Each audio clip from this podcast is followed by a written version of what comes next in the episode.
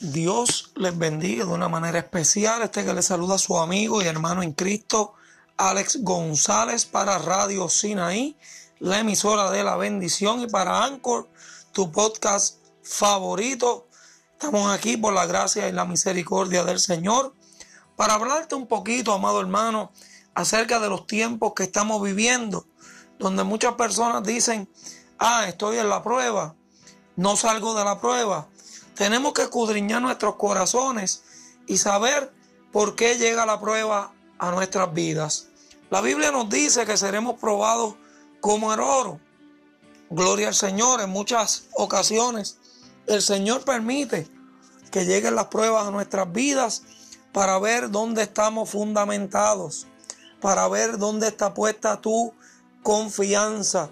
Si verdaderamente tu confianza está puesta en Dios o si la confianza está puesta en el hombre, aleluya, y para eso llegan las pruebas.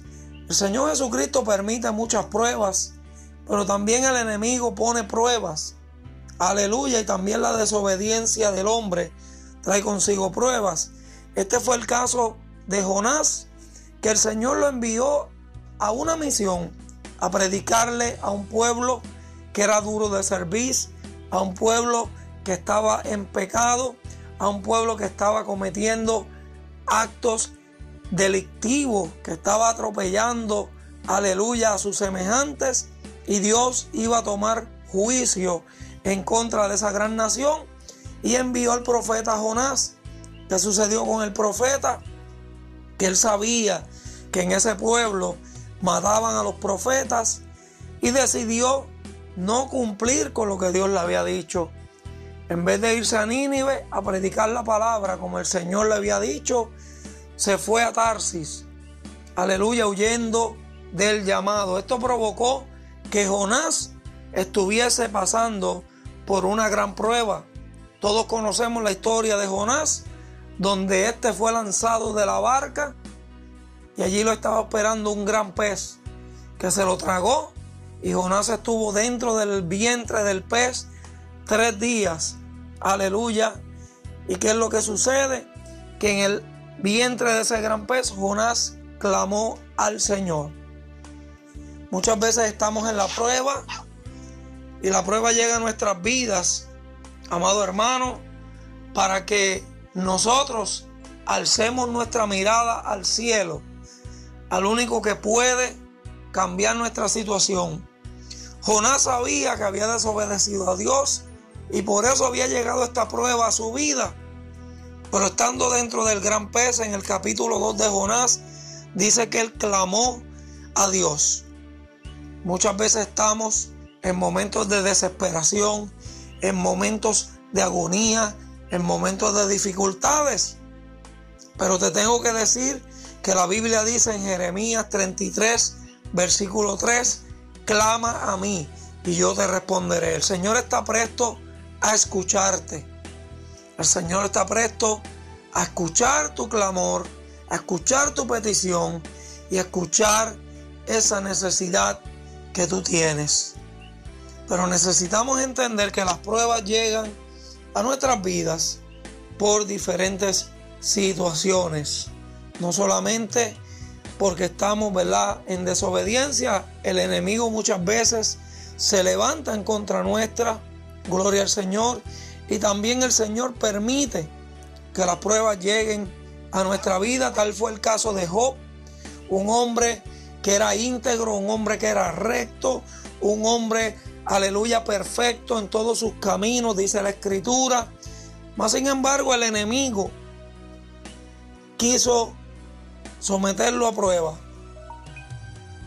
El Señor le dio permiso para que tocase a Job.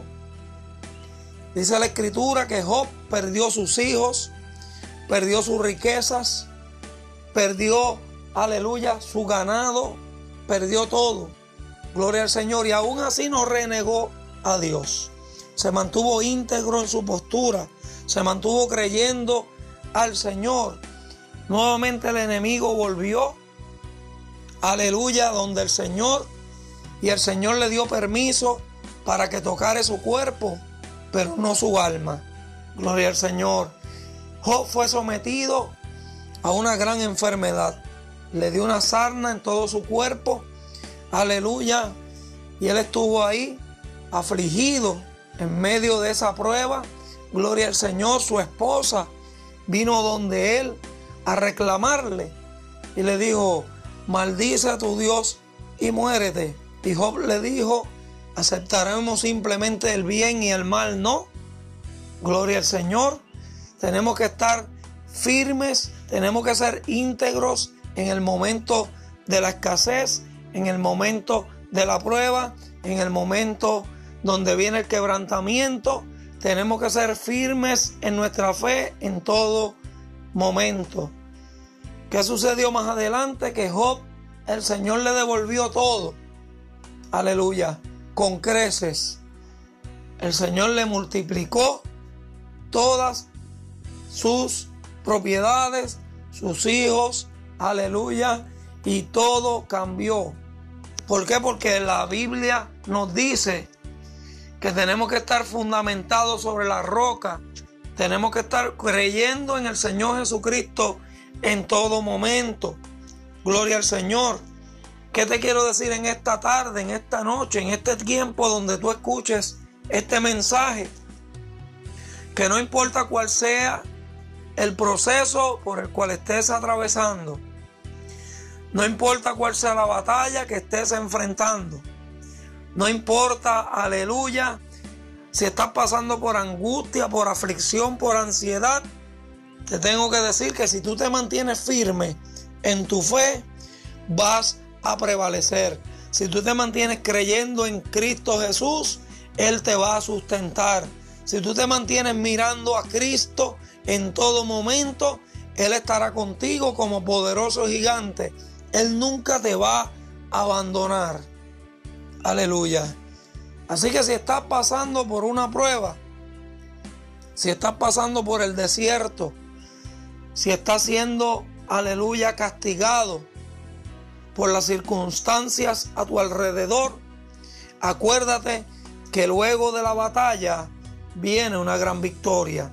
Acuérdate de que luego del desierto viene una tierra prometida.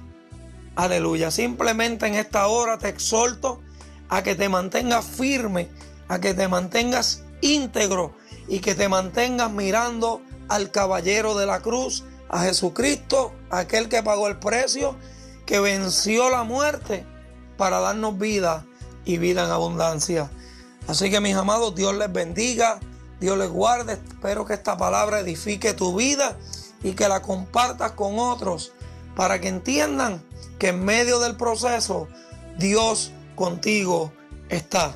Este que te saluda es tu amigo y hermano en Cristo, Alex González del Ministerio soldados de Cristo para la gloria del Señor. Dios les bendiga.